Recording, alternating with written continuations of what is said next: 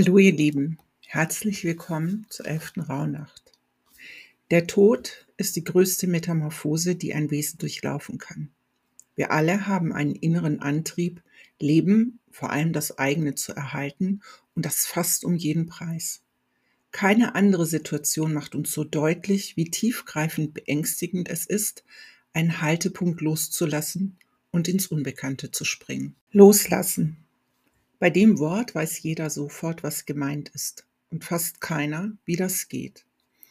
Erklärungsversuche wie, dann musst du etwas sein lassen, wie es ist oder na ja, dann denk halt einfach nicht mehr dran oder geh nicht mehr hin, helfen da nicht weiter.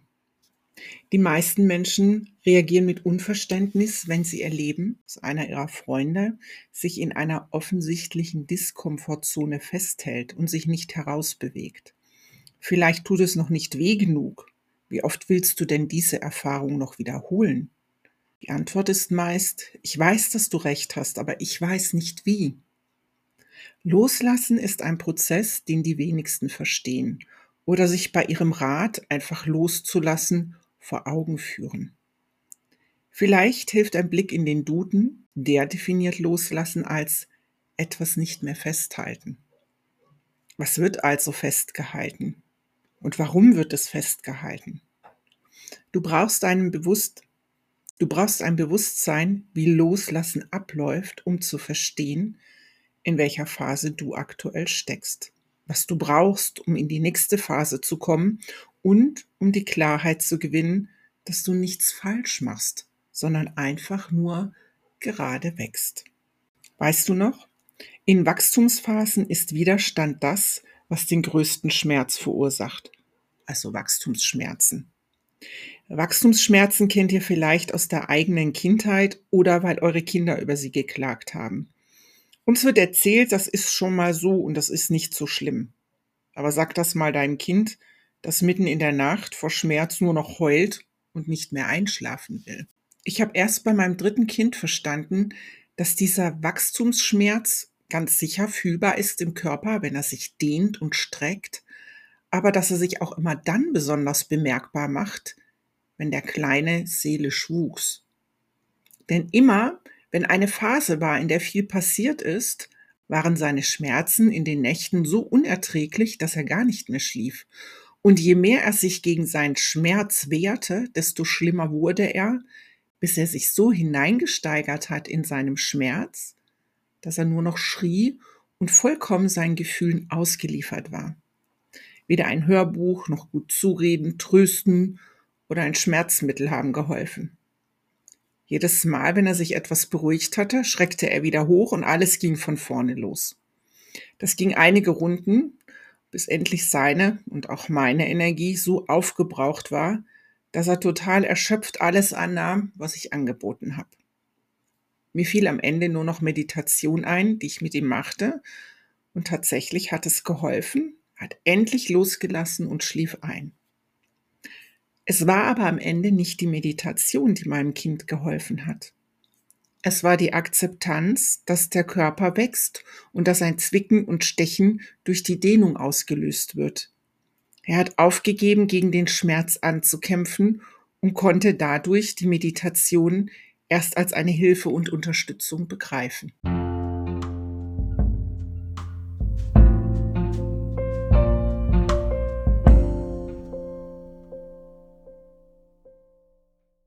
Wenn der Druck in einer ungeliebten Situation zu groß wird, dann fängst du an zu kämpfen. Du verhandelst mit dir, mit den anderen, mit Gott, dem Universum. Wenn du mir das gibst, dann werde ich nie wieder nach etwas fragen. Ich verspreche, ich mache das, wenn du das tust. Wenn du doch nur, dann würde ich. Ein Drama folgt auf das andere. Du bist jetzt so sehr im offenen Widerstand, dass du dich über kurz oder lang völlig energielos und erschöpft fühlst. Mit dieser Erschöpfung lockern sich ein bisschen deine Hände um den Haltepunkt. Das ist der erste Moment, in dem du dich fragst, was hält mich hier eigentlich noch? Aber dann fällt dir eine lange Liste an vernünftigen Gründen ein, warum du dich weiter festhalten musst.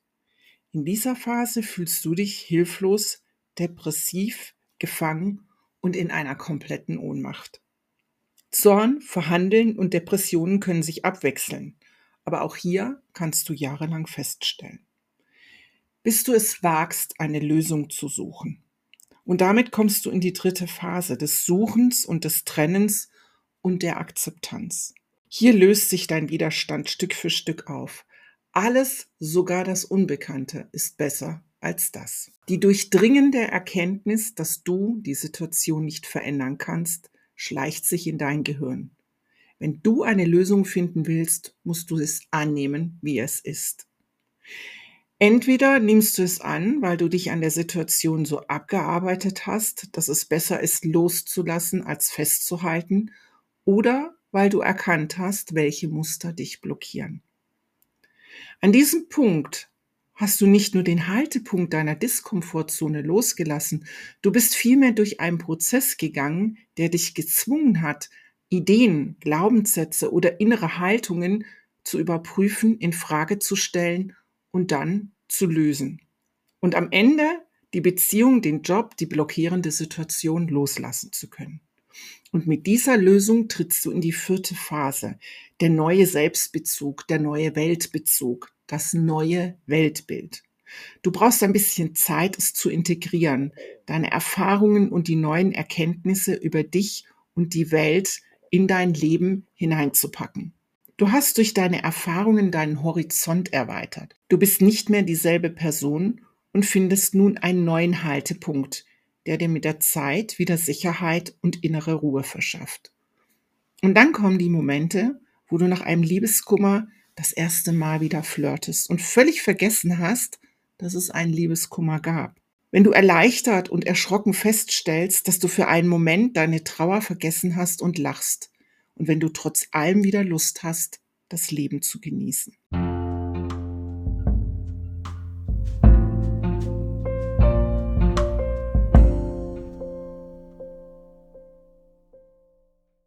Innerhalb deines Lebensweges, der an sich schon eine große Heldenreise darstellt, erlebst du kleinere Heldenreisen, die wieder Heldenreisen in sich bergen, wie in einem Spiegelkabinett. Es gibt kein Ende und nichts bleibt, wie es war. Steckst du fest? An welcher Stelle steckst du fest? Und wie viel Widerstand hast du? Kannst du und willst du loslassen? Und was ist dein nächster Schritt? Welche Erkenntnis wagst du? Dort, wo dein Widerstand am größten ist, wirst du die Lösung finden. Ist dir aufgefallen, dass in gewisser Weise auch die Rauhnächte in vier Phasen kommen? Wurzeln, Selbstliebe, innere Führung. Sie lehren dich, aufmerksam zu bleiben, um nicht in die Falle der Abwehr und Verleugnung zu fallen, wenn sich eine Veränderung anbahnt. Vergebung, Verbundenheit und Versöhnung helfen dir, mit deinen Mustern und Emotionen besser umzugehen. Wandlung, Neubeginn und Visionen schenken die Gelassenheit, sich getrost dem ewig Wandelnden des Lebens zu überlassen und möglichst wenig Widerstand aufzubauen. Wachstum, Loslassen und Ganzheitlichkeit helfen zu verstehen, was für eine Integration des Veränderten nötig ist und wie es dir leichter gelingt. Was willst du schon lange loslassen? Gelingt es dir, in eine Metaebene zu gehen und zu erkennen, wo auf deinem Pfad du gerade festhängst. Wenn du weißt, wo du gerade stehst, weißt du auch, was der nächste Schritt ist. Widerstand ist immer das Erste, das einen Lösungsprozess braucht. Immer und immer wieder.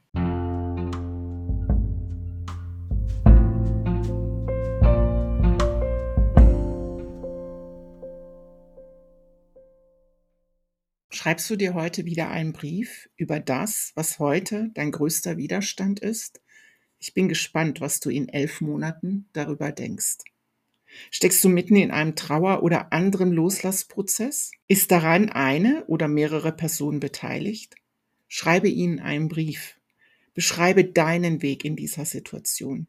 Was fühlst du jetzt gerade in dieser aktuellen Minute über das, was geschieht? Und was verändert sich beim Schreiben? Lass den Brief einige Tage liegen und dann lies ihn noch einmal. Hat sich dein Blick verändert? Heute ist der Tag der Briefe. Schreib einen Brief an den Tod. Wie ist er dir begegnet? Was hat er dir angetan? Was weißt du über ihn oder was möchtest du ihn fragen? Stell ihm all die schwierigen Fragen, sei wütend, beschimpf ihn oder stell ihm ein Ultimatum, verhandle mit ihm und finde eine Lösung, mit ihm umzugehen. Der Brief muss nicht heute fertig werden. Du kannst ihn immer wieder neu schreiben oder weiterschreiben. Ich habe dem Tod einige sehr unfreundliche, bettelnde, wütende, entsetzte Briefe geschrieben. Ich habe versucht, ihn zu manipulieren oder noch ein wenig aufzuhalten. Ich habe ihm auch ziemlich viel versprochen und hoffe sehr, er löst diese Versprechen nicht ein. Wobei, ich glaube, sehr ängstlich muss ich hier nicht sein. Meine Forderungen hat er schließlich auch nicht erfüllt, also gelten wohl meine Versprechen nicht. Und am Ende habe ich ihm einen letzten Brief geschrieben. Ihm Anerkennung für seine Aufgabe gezollt, die sicherlich schwierig ist und oft so wenig gewürdigt wird. Und ich habe kleinlaut zugegeben, dass ich nicht weiß, ob er nicht am Ende mit der Metamorphose, die ich durchmachen werde, mir ein Geschenk macht. Was kannst du nicht mehr festhalten, wenn deine Visionen erfüllt werden möchten? Was kann nicht mehr Teil deiner Gewohnheiten sein, wenn du dich oder dein Leben verändern möchtest? Welchen Ängsten darfst du dich stellen, wenn deine Zukunftsvision zur Realität wird? Welcher Mensch darf dein Leben verlassen, damit ihr beide euer höchstes Potenzial leben könnt? Ein Loslassritual machst du schon jeden Abend, indem du deinen Wunsch verbrennst. Du gestattest es dir, diesen Wunsch loszulassen, dich nicht mehr darum zu kümmern und es dem Leben zu überlassen, ihn zu erfüllen. Ich bin sicher, dass du das heute Nacht auch gerne wieder tust.